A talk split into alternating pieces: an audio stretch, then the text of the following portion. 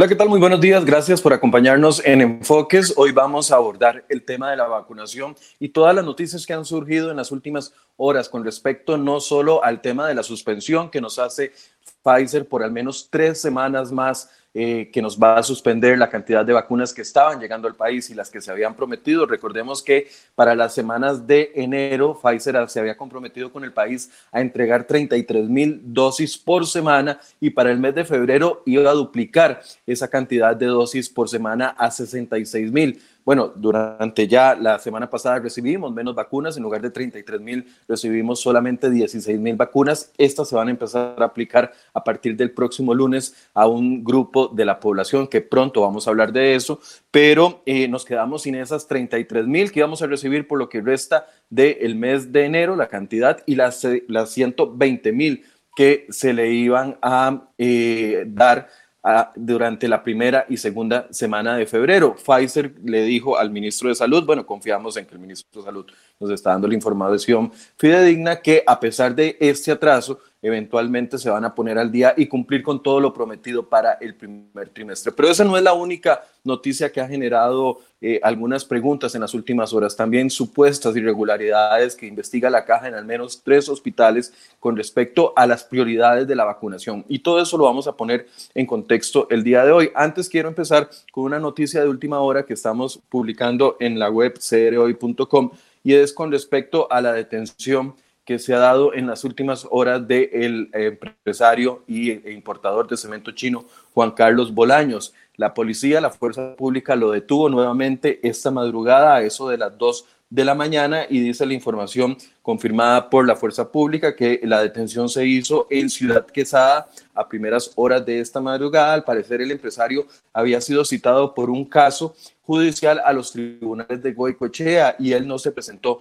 Entonces, por esto eh, ha provocado una nueva detención de Juan Carlos Bolaños. Aparentemente este caso no tiene que ver absolutamente nada con el caso del cemento chino, sino que es otra causa penal que se está llevando en su contra por un tema de investigación con maquinaria pesada, eh, una investigación que inició hace varios meses y donde él estuvo involucrado. El director del Hospital de San Carlos, Edgar Corrillo confirmó que a eso de las 2 de la mañana ingresaron a Bolaños al centro de salud también para realizarle la prueba COVID, tal y como lo establece el protocolo y presentaba una prueba de hace aproximadamente dos días, la cual era negativa, fue una consulta básicamente de 10 o 12 minutos y ahora eh, se le está haciendo el proceso debido según eh, nos confirman después de esta detención. Vamos a estar muy pendientes y en los próximos minutos les vamos a traer información de lo que vaya surgiendo durante la mañana con este caso. Hoy nos acompaña el doctor Ronald Evans, Evans, epidemiólogo que nos ha acompañado en varias ocasiones para analizar el tema de la situación de la pandemia, y también don Luis Rosero, el doctor Rosero, demógrafo, quien también ha participado en varias ocasiones con nosotros porque queremos abordar todo lo que tenga que ver con respecto a esta campaña de vacunación. Eh, doctor Evans, buenos días, gracias por acompañarnos. Buenos días, un placer estar con ustedes de nuevo aquí en este programa. Doctor Rosero, buenos días. Buenos días. Igualmente, un gusto estar con ustedes. Gracias. Tal, vez empecemos eh, haciendo un balance de lo que nos daba cuenta eh, ayer varias autoridades. Debo confesar de que durante el día seré hoy, previo a, la, a la conferencia de prensa que se convocó para minutos después de la una de la tarde, seré hoy ya había publicado para esa hora al menos tres notas donde personal médico, no estamos hablando ni de chismes, ni de ningún otro tipo de invento de redes sociales. No, personal médico de tres hospitales, del, Hospital Calderón Guardia, del Hospital Enrique Baltodano y también del Hospital San Rafael de Alajuela, se quejaban con respecto a las prioridades de la vacunación. Esto antes de saber de que la vacuna se iba a volver más escasa por lo menos en los próximos días. Y entonces, con respecto a eso, la caja eh, reacciona a las publicaciones y convoca una conferencia de prensa donde nos, nos confirma que va a haber un atraso en la vacunación, porque va a haber un atraso en la llegada de las vacunas, pero que además están investigando a seis. Eh, funcionarios de diferentes hospitales por diferentes situaciones. En algunos casos, decía la caja, eh, se han tratado de colar en la lista porque son personas que aunque son funcionarios de la caja no pertenecen a los servicios prioritarios que eh, eh, tienen que estar siendo vacunados en este momento. Tal vez para iniciar, eh, don Ronald, don Luis, ¿cómo analizan ustedes la situación del proceso y la detención, por lo menos momentánea, de la llegada de vacunas al país?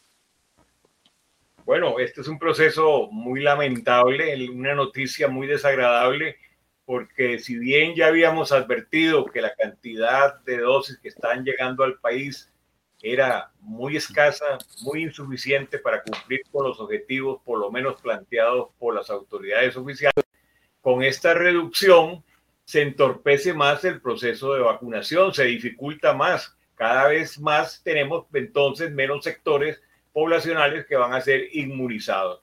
Entonces, la pregunta que uno hace, le hace a las autoridades, al gobierno, ¿cómo se va a resolver esta situación? ¿Hasta cuándo vamos a depender única y exclusivamente de un laboratorio?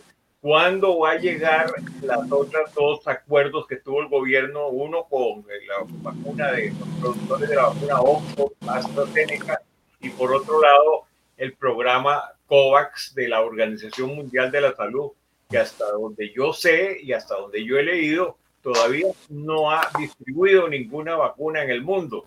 La pregunta sería esa, bueno, por lo menos cuándo AstraZeneca llegará al país.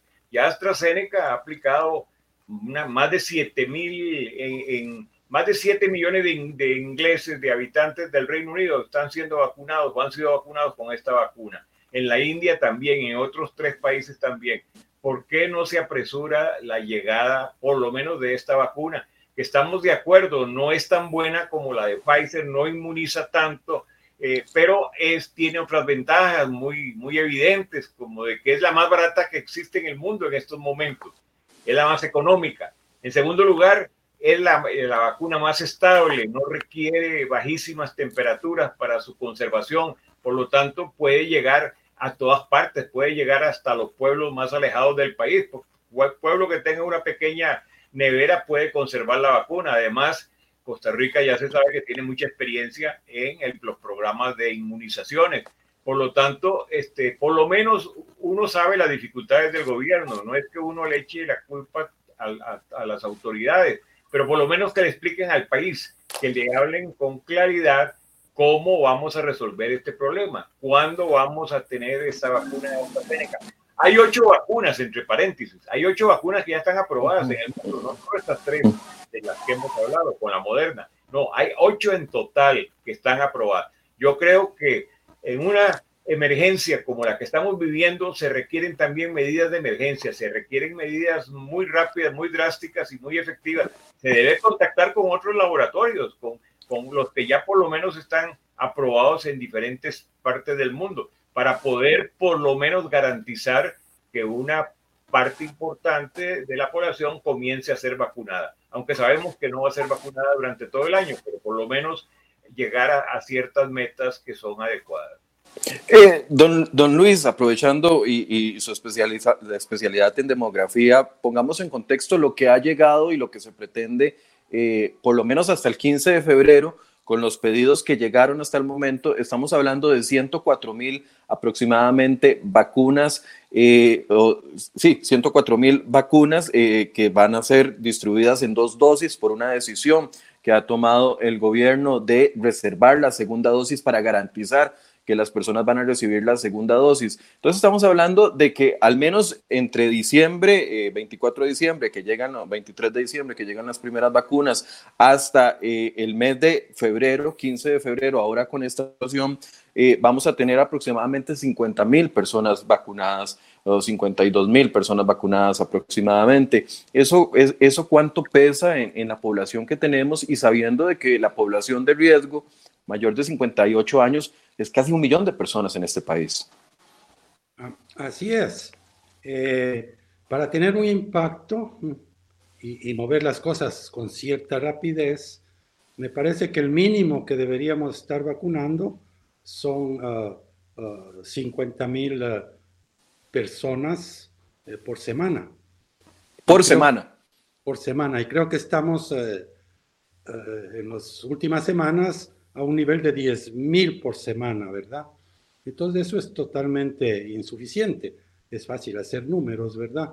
10 mil por semana en, en, un año uh, serán uh, 500 mil personas apenas, ¿verdad? En todo un año. Entonces, no, con esto. No, no llegamos a alguna parte.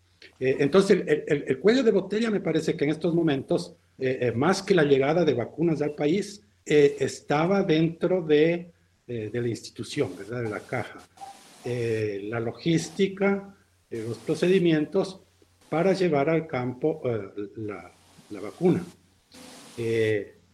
sabemos que, que este es un, un problema bien complicado, ¿verdad? Que el país no ha enfrentado antes si bien ha tenido éxito en campañas de vacunación previas, nunca ha tenido que lidiar con una vacuna tan maravillosa como esta, ¿verdad? Que tiene que guardarse en ultracongeladores y que tiene que aplicarse en dos dosis. Entonces, eh, creo que, eh, imagino que el gobierno debe tener un plan de cómo llevar a esto al terreno y debería explicarnos cuál es ese plan. Vea, por ejemplo, eh, las, las, vacunas estas de Pfizer vienen en unas cajas como de, de una pizza, ¿verdad? Con alrededor de 200, 200 viales en cada caja. Y esto enterrado como en 25 kilos de hielo seco, ¿verdad? Eso tiene que entrar a un, a un ultracongelador. Y entonces esto es lo que sale al campo. Si lo que va a salir al campo son estas cajas de pizza, eh, eso no puede ser, usado en los devices porque serían demasiadas dosis. Eh, un device no puede usar esas 200 viales, o sea, vacunar a mil personas porque cada vial, contiene cinco dosis o quizás más. Eh, ese no puede ser el sistema, entonces tiene que explicarnos cómo es que está distribuyendo y si va a usar el sistema de EVICE, ¿verdad? El país cuenta con más de mil EVICE, si vamos a hacer 50 mil vacunas por semana, significaría que en promedio cada device vacuna a 50 personas. Entonces esto tiene que llegar como en pequeñas, en pequeñas dosis de unas pocas a cada device. Entonces tiene que haber toda una logística para llevar a cabo esto que no la hemos escuchado. Entonces, ah. aunque es preocupante eh, esto de la suspensión de Pfizer, el cuello de botella principal no estaba allí, sino en la logística dentro de la institución. Y el otro problema señalado por usted en eh, cómo se han establecido las prioridades y las listas de a quienes se vacuna. Eh, antes de entrar a eso, el tema de las prioridades, porque es uno de los temas tal vez más sensibles, yo, yo quiero explicar, porque bueno, por supuesto que algunas personas dicen, bueno, no, es que si la caja tuviera los, el millón y medio de vacunas que, que que se acostumbra a tener para las campañas de vacunación. En, por semana pueden vacunarse 300 mil personas y todo asunto solucionado en un mes. A ver, es, ese argumento yo lo entiendo. El argumento que todavía me queda sin entender es la decisión administrativa, la, la decisión burocrática de guardar las vacunas al menos por cinco días. Y lo voy a explicar aquí porque esta es información que nos confirmó la semana pasada la doctora Leandra Abarca cuando hicimos el programa la semana anterior. Eh, el, lunes pasado llegaron 16 mil vacunas. El avión llegó la noche del lunes anterior. El martes se supone que esas vacunas se eh, desalmacenan, nos explicó el doctor Ruiz que eh, revisan tarrito por tarrito para ver que venga completo, para que ver que, que tenga la coloración adecuada, que no, se, no venga roto ninguno de los, de los tarritos donde vienen cinco, que alcanza para cinco dosis, etcétera, etcétera. Eso uno lo entiende. Pero por decisión administrativa, la Caja del Seguro Social decide trasladar esa entrega no para martes, no para miércoles, no para jueves, no para viernes, no para viernes, sino para el próximo lunes. Es decir, la otra semana todavía vamos a estar logrando vacunar a personas con primeras dosis, pero es por una decisión administrativa de guardar esas vacunas durante cinco días. ¿Cómo analizan ustedes esa decisión administrativa? Sí, es que en realidad son tres grandes problemas que tenemos que abordar. En primer lugar, la producción de vacunas de los laboratorios en el mundo, eso es indudable, es decir, no dan abasto. Eh, en realidad eh, están acogotados por, por, por, la producción, ya lo vimos, lo supimos por los problemas que ha tenido Pfizer, etc. En segundo lugar, viene la parte, ya lo que hablaba el doctor Rosero, de la logística, de la planificación, de la ejecución de los programas de vacuna, que es muy complicado. Nadie se había imaginado que esta vacuna iba a tener tantos problemas. Veamos el caso de los Estados Unidos. tiene abundancia de vacunas, pero no ha podido ni siquiera aplicar la tercera parte de todas las vacunas que tiene en este momento. ¿Por qué? Por esos problemas que, que precisamente nos habló el doctor Rosero. Estados Unidos puede vacunar en los grandes hospitales, en las grandes ciudades, pero ¿qué, ¿cómo hace para llevar la vacuna a, a, los pequeños poblados norteamericanos de 4, 5 mil, 6 mil habitantes? Ahí es donde está un cuello de botella y por eso ellos todavía tienen este gran retraso. El único país que realmente ha podido hacerlo bien, funcionando bien, ha sido Israel. Pero ya sabemos las características de Israel. Es un país de 9 millones de habitantes, un país muy, compacto, muy organizado, con experiencias de guerra donde todos los ciudadanos colaboran, asisten y ellos sí, eh, con, un sistema de salud también eh, estupendo donde todo está digitalizado, ellos sí han podido cumplir con las metas pero en otros países han tenido problemas y por supuesto aquí los vamos a tener, ¿verdad? Y el tercer punto que, que es vital también discutirlo es la priorización de los grupos. Al no tener vacunas para todos, tenemos que priorizar cuáles son los que deben ser vacunados en primera instancia. Ese es, ese es el tercer punto que hay que discutir. Pero doctor Evans, con, con, respecto, perdón que lo interrumpa, con respecto a esta decisión administrativa de guardar las vacunas de una semana a otra para iniciar la aplicación. Algunos dirían, bueno, por lo menos tenemos vacunas para la otra semana. Otros dirán, ya tendríamos vacunados al menos 8 mil personas más a esta altura, a este viernes, con las vacunas que llegaron el lunes. Y no se hizo, se tomó la decisión de tirarlo hasta la otra semana.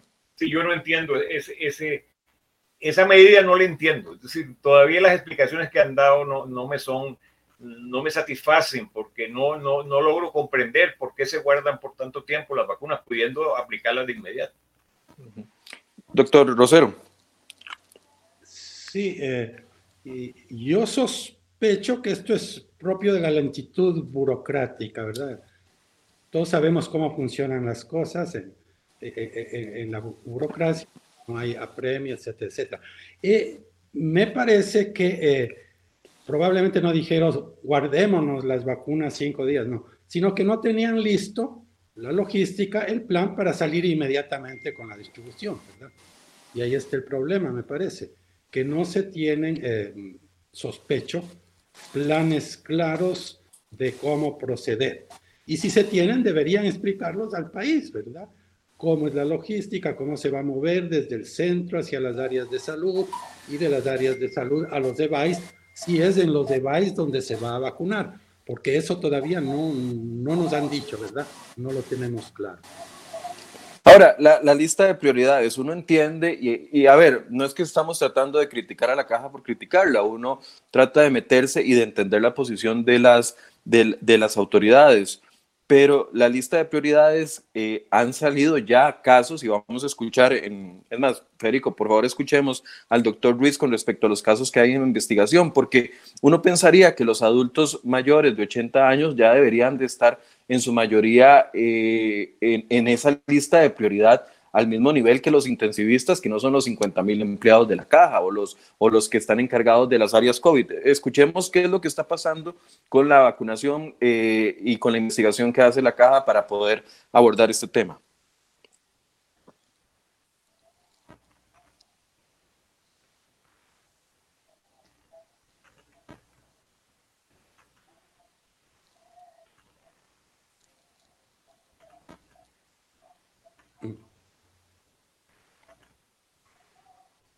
Identificó que dos personas llegaron y dijeron, nosotros somos de X servicio y nos toca ya. Y no, no era así. Entonces se, les devolvió para la casa y el doctor Palma en el, en el centro va a hacer una investigación respecto a eso. Y pasó también, aparentemente, que hay otros funcionarios que se dedican a labores que no queda claro el por qué estaban dentro de esa priorización. Entonces lo que se les está pidiendo a cada uno de los centros donde se han presentado estas, estas situaciones es que tienen que justificar el por qué sí o el por qué no. Identificó que dos personas... Bueno, eso es parte de la investigación que eh, está haciendo la caja en seis casos hasta el momento conocidos. Hoy se conocía de otro caso que ya la caja se le preguntó para ver si lo puede confirmar de una persona que aparentemente aparece en una lista como vacunado, pero que eventualmente no, no fue vacunado. Él es un intensivista del Hospital de Niños. esta situación de, del orden, si ahorita que tenemos solamente 104 mil vacunas y que hemos recibido a cuentagotas las vacunas, se están presentando estos casos, ¿cómo podría impactar ya con una cantidad masiva de, de, de, vacunas los controles que tienen que haber dentro de la caja para ver los grupos prioritarios especialmente? Bueno, yo, yo creo que estos son corruptelas que ocurren y que deben ser castigadas y que deben ser investigadas, no hay duda. Pero esto pasa siempre y pasa en todos los países, ¿no? Hoy estaba leyendo yo, no pude leer la noticia completa por, por, estar aquí a, tiempo en el programa, pero que en España decían que unas altas autoridades del Ministerio de la Defensa también habían sido vacunadas sin estar en los grupos de alta prioridad. Esto ocurre, ¿verdad? Y, repito, tiene que ser investigado y tiene que ser castigado y tiene que tratarse de evitarse de que ocurra en un futuro pero eh, yo me imagino que son casos aislados y que si las autoridades de la caja y las autoridades de, del Ministerio de Salud ponen empeño, se van a corregir, porque son anormalidades que evidentemente eh, son injustas y están interfiriendo con la buena marcha del programa de vacunaciones. Eso no hay ninguna duda al respecto. Este, bueno, eh, este problema de los colados y los vivazos, como dice el doctor, eh, siempre va a estar, ¿verdad? Eh, y no debe sobredimensionarse, porque si se sobredimensiona, la reacción, la reacción burocrática es crear un montón de reglas complicadas, ¿verdad? Y, y, y a más complicadas son las reglas, más posibilidad de que haya colados y de que surja otro problema, de que por cumplir las reglas ¿eh? no se aprovechen las vacunas, ¿verdad? Eso les ha pasado, por ejemplo, eh, eh, en, Nueva York. El, el, gobernador sobre reaccionó sobre este problema de los colados e incluso dijo que iba a poner una multa de, no sé, como un millón de dólares o algo así al que se cuele. Y se pusieron reglas muy estrictas y demás. Y lo que pasó es que empezaban a sobrar las vacunas y empezaban a botarse las vacunas, porque si en una semana no se usa la vacuna, ya hay que, hay que tirarla. Entonces hay que tener mucho cuidado, ¿verdad? Si bien hay que investigar y demás, no hay que sobredimensionar ni entrar en pánico y empezar a poner reglas complicadas, por una parte. Por otra parte, eh, esto surge por la existencia de eh, eh, normas de priorización complicadas, ¿verdad? Cuando la cosa es simple y es transparente, por ejemplo, priorizar por edad y la edad está en la cédula, entonces hay menos posibilidades de que la gente se cuele. Pero si empezamos a hacer cosas complicadas como que los trabajadores tales o cuales o las personas así y asada, o que eh, usted debe tener el expediente abierto, etcétera, etcétera, entonces ahí empiezan las complicaciones. Hay que hacerlo de una manera simple, porque si no puede darse este otro problema de que empiecen a desperdiciarse la vacuna, las vacunas, ¿verdad? De que empiecen a perderse vacunas. Eso puede ocurrir. Pero entonces, a su criterio, eh, el hecho o la decisión administrativa de priorizar de acuerdo a cómo lo han ido priorizando por servicios, donde sea el director del hospital el que le pida la información al director del servicio y el director del servicio dice cuáles de sus funcionarios en ese servicio tienen que ser vacunados y cuáles no, esto, esto complica de una u otra forma la, aplicación de la, de la vacuna. Podría ser más ágil si se hiciera con otros parámetros como el que usted indica de la edad. Correcto. Esto muestra el problema de, eh, eh, de priorizar con, con, con reglas mm, complicadas, ¿verdad? Es, un ejemplo claro de lo que puede pasar. Allí, se trataba de vacunar a las personas que están en la primera línea de combate de, de esta enfermedad. Pero implementar eso no era tan sencillo. Se establecen todas estas reglas y empiezan a surgir el problema este de las personas que se cuelan. Entonces es un gran ejemplo de lo que puede ocurrir si no se hace las cosas de manera clara y sencilla. Doctor Evans, ¿qué nos dicen los datos para, para priorizar eh, población para vacunar? Bueno, cada país tiene su propio sistema de asignación de prioridades.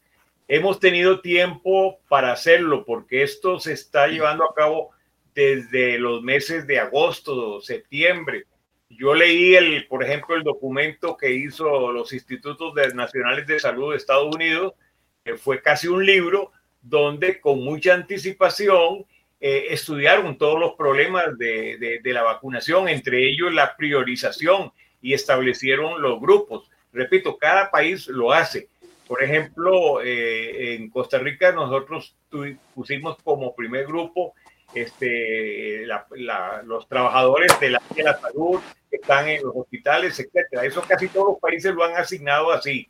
No solo Costa Rica, sino en todo el mundo considera que el personal de salud que está expuesto al contagio debe ser vacunado en primera instancia. Luego vienen clasificaciones que dependen de cada, de cada sitio, de cada país. Unos, por ejemplo, la población de, de 65 y más años con factores de riesgo, con comorbilidades, con enfermedades concomitantes, que se sabe que van a complicar el pronóstico cuando esa persona se enferme. Eh, viene el grupo también en otros países a partir de los 58 años. Yo no estoy muy de acuerdo con comenzarlo a los 58 años. Yo creo que mínimo debería ser a partir de los 65 años y privilegiando especialmente a los mayores de 70 años, porque allí ocurre el 80% de las defunciones. Entonces, es un sector, es un sector etario muy proclive a la mortalidad que a fin de cuentas es lo que debe evitar cualquier programa de intervención en salud pública. Cada país, repito, tiene sus prioridades y eso deben ser establecidas muy claramente para que no haya este tipo de problemas.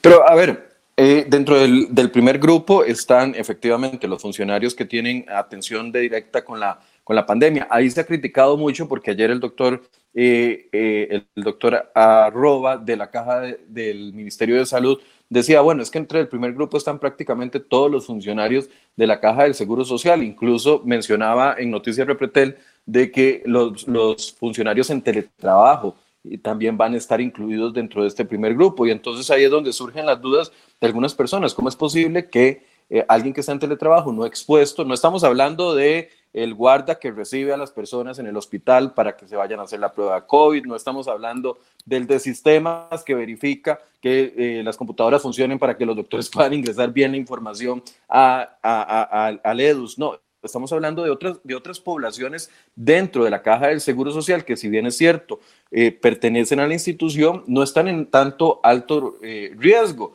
Mientras que ahorita, por ejemplo, los adultos mayores, solo aquellos que están en hogares de ancianos y mucha gente que tiene a personas en sus casas también se preocupa por la salud de, sus adultos mayores. Bueno, ahí es donde vienen las dificultades, ¿verdad? Para poder llevar a cabo programas con éxito. Esto debió establecerse con mucha anticipación. ¿Quiénes son los trabajadores del, servicio del Sistema Nacional de Salud de Costa Rica que están en la primera línea en los hospitales, en los centros de salud, en los ambulatorios, que están teniendo contacto con pacientes. Esto debió haber sido establecido con diafanidad desde mucho antes, no ahora, para evitar precisamente eso que se cuelen gente que está en trabajos administrativos, que está en reposo, que están en trabajo en la casa y que no tienen por qué tener esa prioridad. Por eso los sistemas más sencillos, como dijo el doctor Rosero, son los que se deben aplicar. Por ejemplo, el de la edad es algo simplísimo porque es simplemente basarse en la cédula de identidad. La cédula de identidad prácticamente no puede falsificarse y allí están los nombres, la, dirección y está la edad respectiva. Cuando se complican mucho, estas cosas se dan origen a estas anormalidades y a, esta, a esta, estas vivezas que están ocurriendo, de que mucha gente sin tener derecho eh, exige y obtiene la respectiva vacunación. En cambio, otras personas que están en el sector de amplio riesgo, de gran riesgo, no son vacunadas. Y esto debe evitarse, repito. Doctor Rosero, ¿quiere aportar algo en este punto? Eh, creo que no, ¿verdad? Eh, nada más recalcar que este es un ejemplo, este, este, problema de las personas que se han colado, de si eh, las listas de personas a vacunar de manera prioritaria no se establecen de manera sencilla, ¿verdad? Nos preguntan qué eh, planes de trazabilidad Eh, ¿Cuáles planes de trazabilidad podrían aplicarse para una distribución más segura y más efectiva a las poblaciones de riesgo? Bueno, ustedes han mencionado el tema de la edad y la cédula, pero tal vez podemos ampliar eso para, para contestar la pregunta. Doctor Evans. Bueno, en realidad, por ejemplo, hay sitios, y en eso lo ha aplicado la Caja y el Ministerio de Salud, en, instituciones donde es muy fácil llevar a cabo este, este tipo de vacunación, por ejemplo, en las casas hogares. Ahí sí no hay problema, ahí están personas, ¿verdad? Todas son personas mayores, está el personal que también puede llevar la infección a esas casas hogares y entonces puede ser de riesgo y puede ser vacunado. Estos, estos ejemplos son muy sencillos donde la trazabilidad se puede hacer y es fácil eh, llevarlo a cabo. En otros sitios es más difícil, repito. Eso exige este, un, un, cribaje muy, muy específico de la función de cada personal, el trabajo que está ocupando. Eh, eso realmente es complicado bajo el punto de vista administrativo, pero se puede hacer. Es decir, si se, se, si se ordena llevarlo a cabo con mucha escrupulosidad, verdaderamente se puede llevar a efecto. Pero no es fácil, yo acepto que no es fácil esa trazabilidad y esa comprobación, porque va a exigir tiempo y va a exigir personal para, para llevarlo a cabo. Pero si hay que hacerlo, hay que hacerlo para evitar precisamente esas anormalidades que ocurren. Y es que está el contexto de que no sabemos cuántas vacunas nos van a llegar. Si bien nos están eh, eh, diciendo de que se va a cumplir con el cronograma del trimestre, eh, eso tampoco está seguro. Hace una semana pensábamos de que nos iban a llegar 33 mil por semana durante todo el mes de enero y, vean el revés que tuvimos en, estos en estos últimos días. Por eso, sí, por eso yo decía que son tres grandes problemas. El acceso a las vacunas, o sea, la producción, la llegada de las vacunas, la organización del programa en sí y luego la priorización de las personas a vacunar. Son tres grandes aristas del problema que deben ser analizadas por separado y tratadas de corregir en la mejor manera posible. Pero, pero eh, es difícil, yo entiendo que no es fácil. No se trata de criticar nada más por criticar al gobierno, sino que más bien es ayudar, colaborar, contribuir, aportar ideas y sobre todo lo que ustedes están haciendo, la prensa, los medios, diagnosticar las anomalías del programa para que la opinión pública lo conozca y para que haya correctivos necesarios. Y, uno se da una vuelta por los medios internacionales y, ve que las situaciones que se están denunciando acá son las que se están repitiendo en muchos países. Hoy, hoy eh, un diario español trae serias críticas porque dicen que al final de los frasquitos no están utilizando hasta la última gotita y entonces se está aplicando menos vacunas. A ese nivel de fiscalización ciudadana, en México sabíamos lo que estuvo sucediendo con las críticas al secretario de salud. A ese nivel está llegando la fiscalización ciudadana en un tema tan delicado porque es obvio que urge con la cantidad de muertes. Estamos teniendo 17 muertes eh, en promedio por día.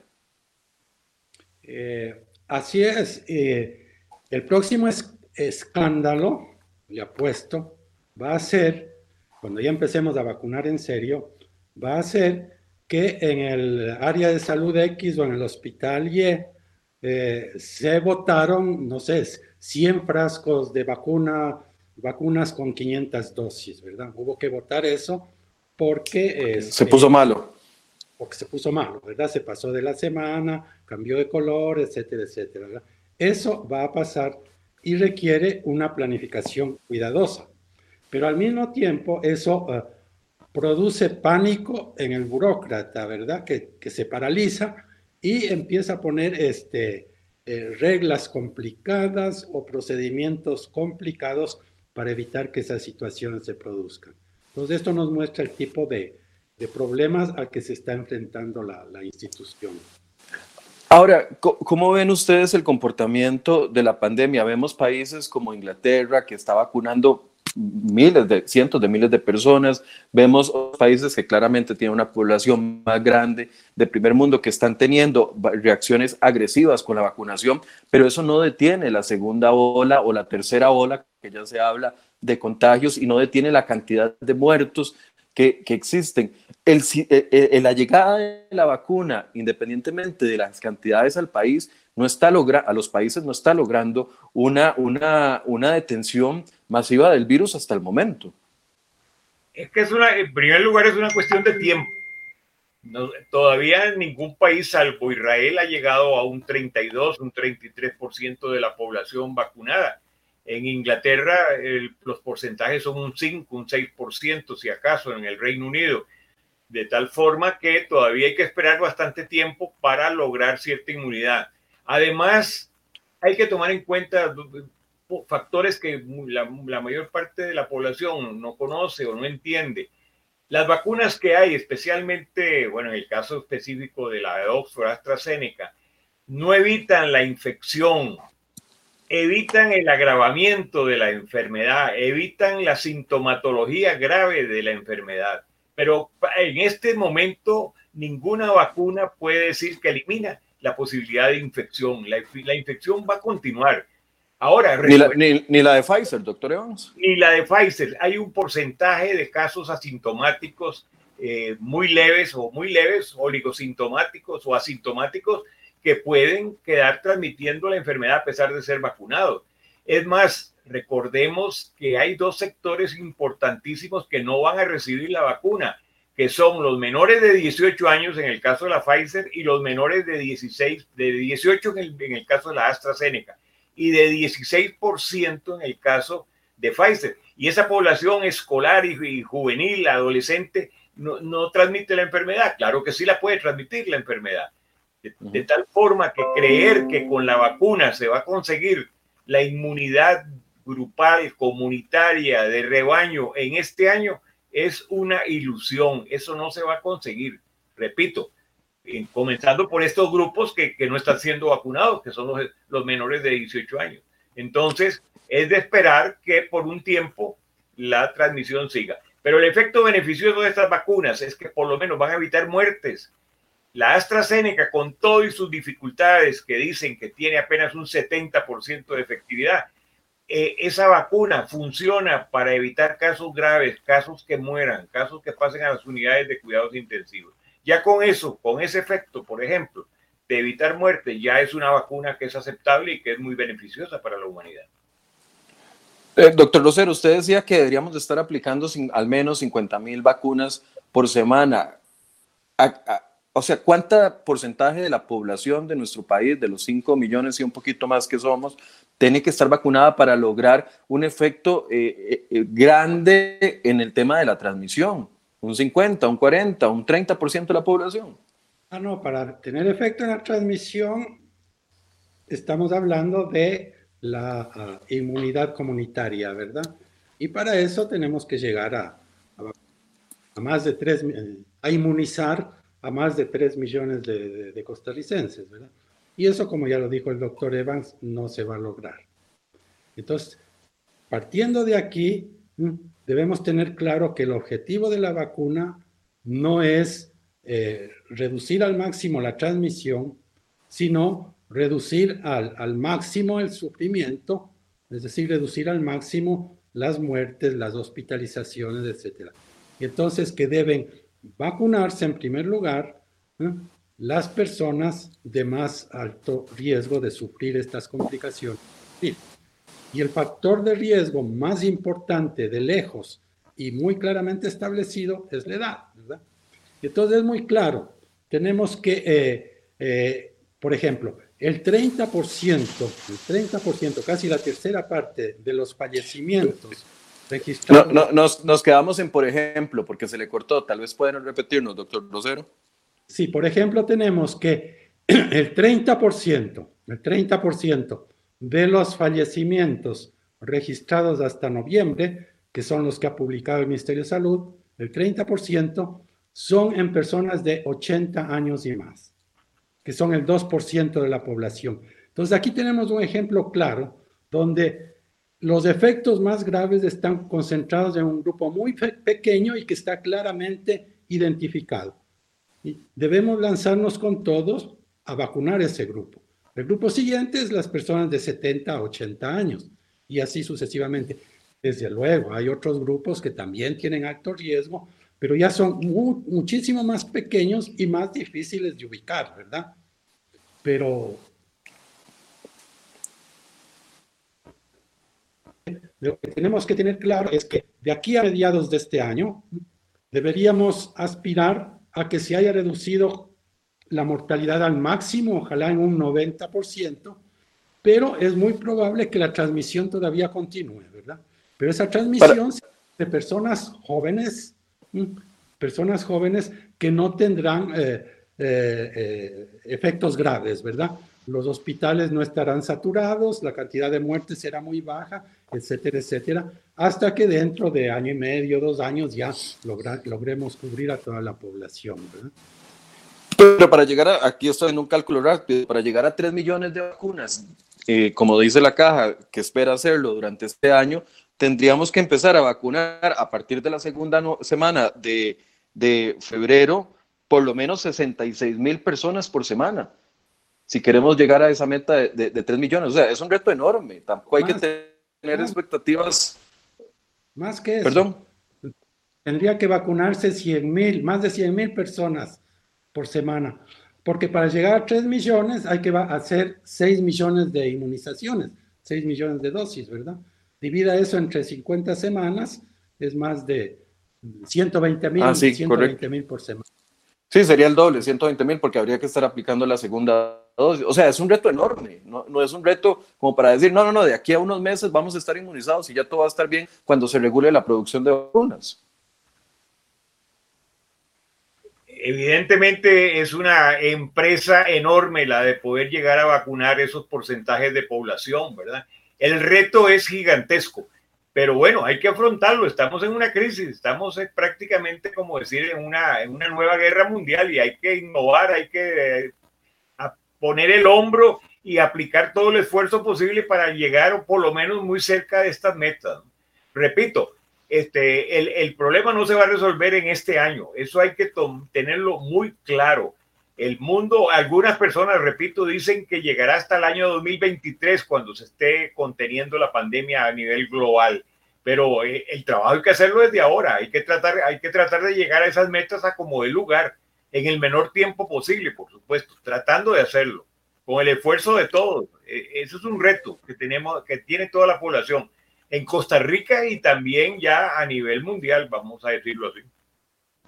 Nos, nos, pregunta Roy Cruz Morales, hago la consulta una vez más. Los virus mutan y estas, y estas vacunas se empezaron a desarrollar hace casi un año. Al día de hoy el virus ya es otro. No sé qué tan efectivas sean las vacunas. Ya leí varios artículos realizados por expertos en salud que advierten que por las mutaciones que ha sufrido el SARS, SARS-CoV-2, las vacunas podría que algunas ya no sean efectivas. ¿Eso tiene asidero eh, en conocimiento de ustedes? Bueno, en realidad eh, los que han estudiado esta situación muy grave, porque estas nuevas mutaciones o estas nuevas variantes este, implican una mayor contagiosidad, es decir, elevan el índice de reproducción de la enfermedad, no hay duda. Pero eh, hasta el momento, hasta lo que yo sé, hasta lo que yo he leído, no van a afectar el poder de las vacunas para controlar la, pandemia. Se dice, por ejemplo, este señor Subur, que es el dueño de la empresa BioNTech en Alemania, eh, un, sabio alemán de origen turco. Él y su señora fundaron el laboratorio BioNTech, que es el que está asociado con Pfizer. Dice Subur que en realidad eh, eh, de la espiga S, que todas estas vacunas van como objetivo a, a la proteína S, la de la espiga, la del spike, dicen que apenas las mutaciones o estas variaciones apenas han efectuado o afectado, mejor dicho, a 12 aminoácidos, cuando más 10 o 12 aminoácidos de los más de 1200 que tiene la espiga. Por lo tanto, las posibilidades de que las vacunas no funcionen por estas alteraciones, por estas variaciones, aparentemente hasta el momento de hoy, no sé lo que podrá ocurrir en un futuro, pero hasta el momento de hoy no van a tener un efecto nocivo, no van a impedir eh, la función que hacen las vacunas. Eh, les pregunta Tony Cubero a ambos, entonces la entrada a clases podría perjudicar la contención o reducción de los casos COVID-19, entendiendo de que los profesores no están quedando dentro de esa, dentro de esa eh, priorización hasta el momento. sí, eso podría ocurrir que eh, entrar a clases presenciales eh, eleve, eh, eleve, la tasa de, reproducción. es algo que tiene que sopesarse, ¿verdad? Con los costos, los perjuicios que causa el no tener a los estudiantes, especialmente de escasos recursos, en las aulas. Por eso hay que sopesarlo, ¿verdad? Eh, doctor Evans. Sí, esas son otras facetas que también hay que tomar en cuenta eh, con esta pandemia. Yo mencioné tres, pero hay muchas más. Una de esas, por ejemplo, es el impacto social y el impacto económico de, de la pandemia que está que hace que uno tenga muchas veces que no actuar en, en, función de lo ideal, sino en función de lo, de lo que puede ser bueno. Eh, por ejemplo, en el caso de, de, la asistencia a clases, la lógica diría, no, mientras esté la pandemia nadie puede asistir a clases, pero hay que ver el daño que le está haciendo a la educación esta pandemia, porque no todo el mundo tiene las facilidades que pueden tener la clase media, la clase alta, de tener... Eh, su, su, su pantalla, tu, su, su, computadora personal, ¿verdad? Tener todas las facilidades para recibir la enseñanza a domicilio. Hay mucha gente pobre que, que, que, que inclusive hemos, lo hemos visto por la prensa, que tienen que caminar a sitios alejados para poder con su celular recibir la clase. Entonces no podemos continuar, digamos, impidiendo una buena educación para nuestro sector escolar. Lo mismo pasa con la economía lo ideal sería, bueno, suspendamos todo hasta que pase la pandemia, pero, pero entonces nos vamos a morir de hambre, nos vamos a morir de otros problemas. La economía se va a paralizar, ningún país puede quedar paralizado. Entonces hay que tener esa flexibilidad y hay que correr esos riesgos. ¿Por qué? Porque la pandemia nos los está exigiendo. No es porque queramos o no queramos, sino que las condiciones lo así lo, lo, lo, que quieren, lo exigen. Claro, aquí la pregunta es si vale la pena el riesgo, porque dice Gwen Samayoa eh, Mora de la entrada a clases, yo no entiendo aún cómo doña Giselle habla de que cada grupo es una burbuja cuando don Daniel ha repetido, refiriéndose al Ministerio de Salud en numerosas ocasiones, que la burbuja son las personas que conviven en las casas. O sea, mucha gente está diciendo, no, que los profesores se aguanten, los niños no se van a poner tan mal porque el, virus no afecta tan fuertemente a los niños, aunque sabemos que ya tenemos cinco casos de menores de edad fallecidos, pero más allá de eso, eh, la entrada a clases, o sea, nos lleva a un rompimiento de lo que nos han dicho durante más de un año que no tenemos que hacer y es el rompimiento de burbujas, porque claramente se va a mezclar la burbuja de la familia del profesor con la burbuja de la familia del alumno, con la burbuja de, la casa, de, de, los mismos muchachos. Eh, eh, ¿No es muy grande el riesgo? Bueno, eso es lo que hay que sopesar. Realmente, ¿merece la pena hacerlo o no merece la pena? Yo me imagino que las autoridades escolares eh, del Ministerio de Educación junto con las autoridades de salud han venido discutiendo todos estos factores. Repito, es cuestión de buscar un equilibrio y ver qué es lo que conviene más y qué es lo menos, eh, digamos, dañino, qué puede ser lo menos dañino. Eh, es una cuestión en discusión. Yo, yo, yo no tengo una opinión definitiva y me puedo inclinar por un lado u otro. E, es una, es, una decisión muy difícil de hacer, pero yo, yo en este caso yo diría que las autoridades han tenido suficiente criterio como para definir esa capacidad de riesgo y esa intencionalidad de mejorar también la educación de, de nuestros, de nuestros escolares, que se ha visto sumamente deteriorado por esta pandemia. No hay duda de que el costo que vamos a pagar en un futuro, esta generación va a pagar un costo muy alto, porque no puede ser igual, por más eh, condiciones eh, favorables que uno tenga, no puede ser igual la enseñanza a domicilio digitalizada que la, que la, que la, que la, que la personalizada, que la, la asistencia a clases, el contacto con el maestro, con los laboratorios, con las diferentes instituciones escolares, eh, colegiales y universitarias también. Es un costo muy grande que estamos pagando y que lo va a pagar y que en el futuro se verá cuánto costó esta pandemia en el atraso educativo de nuestra población. Adelante. Eh, la misma OMS ha dicho que lo último que debe hacer un país, lo ha dicho recientemente, eh, la última medida que, debe tomar es, es, esta, la de cerrar las escuelas. ¿verdad? Y que se puede hacer. De manera que debemos hacer todo el esfuerzo posible para volver a las, a las clases presenciales.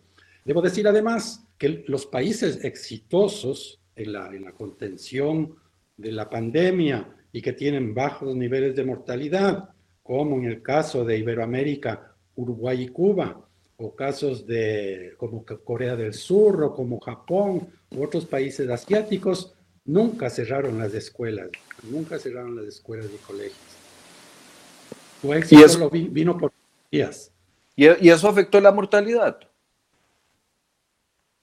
Eh, o sea, ellos contuvieron la, la, pandemia por otras vías, ¿verdad?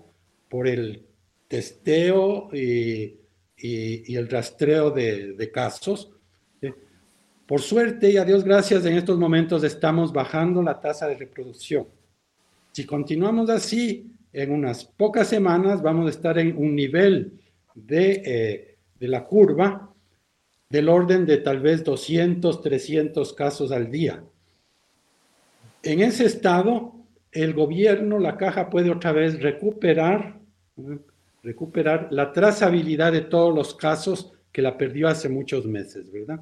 Entonces, dentro de, si, seguimos bajando la tasa de reproducción, dentro de poco quizás podemos volver a, a recuperar la trazabilidad. Pero eso requerirá hacer un máximo esfuerzo en eh, la cantidad de testeos y, rastreos que se hacen.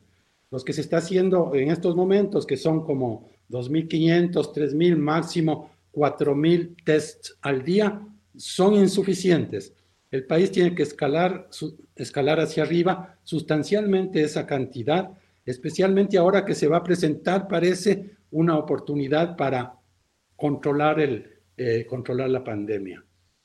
Sí, con, respecto a eso, quería también, eh, se me adelantó un poquito el doctor Rosero, pero perfecto, para el doctor Evans también, ¿cómo se está comportando el virus? Porque hemos visto que ha bajado la cantidad de casos eh, nuevos que nos dan, las muertes no, pero los, los, los casos nuevos sí. Perdón. Eh, eh, antes de las segundas olas en otros, en otros países, antes de las segundas y terceras olas, que están siendo más agresivas en algunos otros países que la primera, también vimos este comportamiento de reducción de casos e incluso algunos países cerraron hospitales especiales que tenían, etcétera, etcétera, y después se vino el, el tsunami. Sí, cada país ha tenido su onda pandémica eh, diferente. Cuando uno ve las curvas, de cada país ve las diferencias enormes que hay. Pero en nuestro caso, después de ese mes peligroso, el mes en que vivimos al borde del abismo, el que vivimos en peligro, como fue diciembre, pues se dio lo que se esperaba, que durante las tres semanas, la última semana de diciembre y las dos primeras de enero, hubo un incremento en el índice de reproducción, en el número de casos, en las tasas eh, por provincia, por cantones, pero afortunadamente para la última semana, la semana anterior y por lo que va de esta semana, hemos visto que está disminuyendo y ha disminuido mucho. El, el, RT bajó de uno enormemente en todas las provincias y la tasa también disminuyó en todas las provincias y en esta semana la tendencia pareciera que va a ser igual, que va a seguir disminuyendo. Sin embargo, como este virus es tan engañoso y nos tiene ya acostumbrados a esa errática volatilidad que tiene.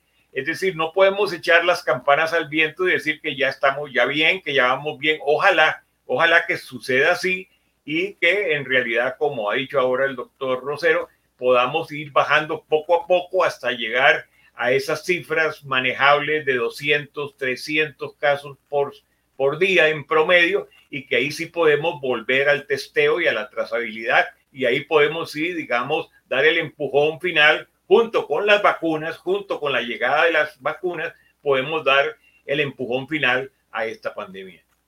¿Y, a qué se debe eso? ¿A las medidas que se han aplicado en los últimos días? ¿Que la gente se está tomando más en serio lo del uso de la mascarilla?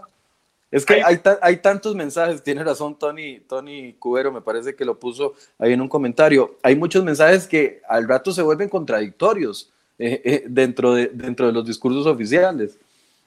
No, no, yo creo que es una serie de medidas, una panopla de medidas, no, no hay una sola.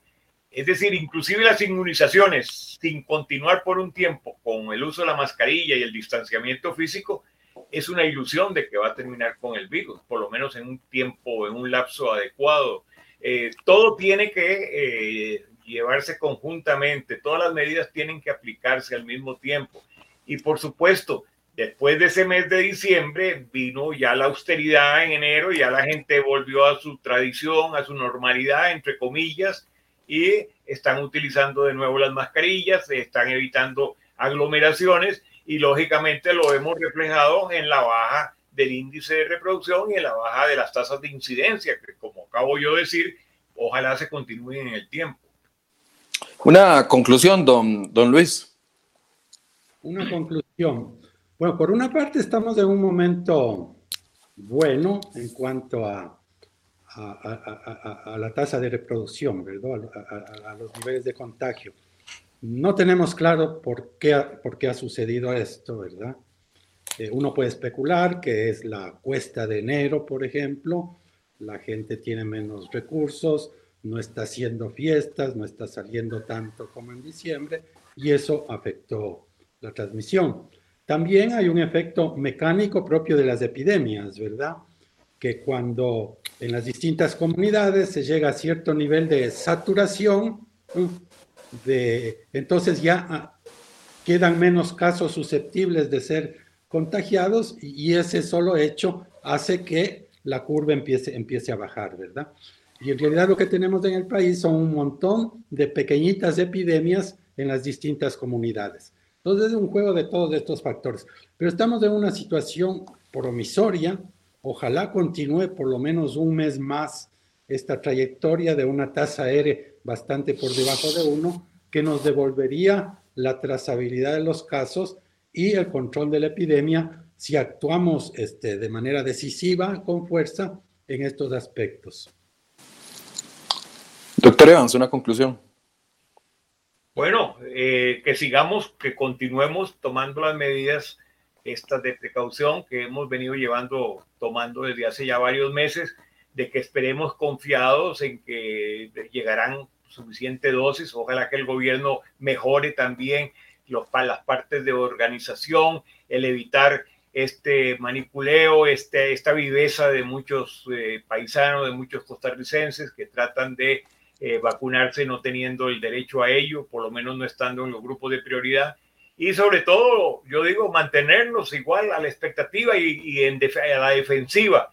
Es decir, mientras no tengamos el problema eh, resuelto, por lo menos en una gran proporción, no podemos bajar la guardia en ningún momento. Esto es un problema de todos.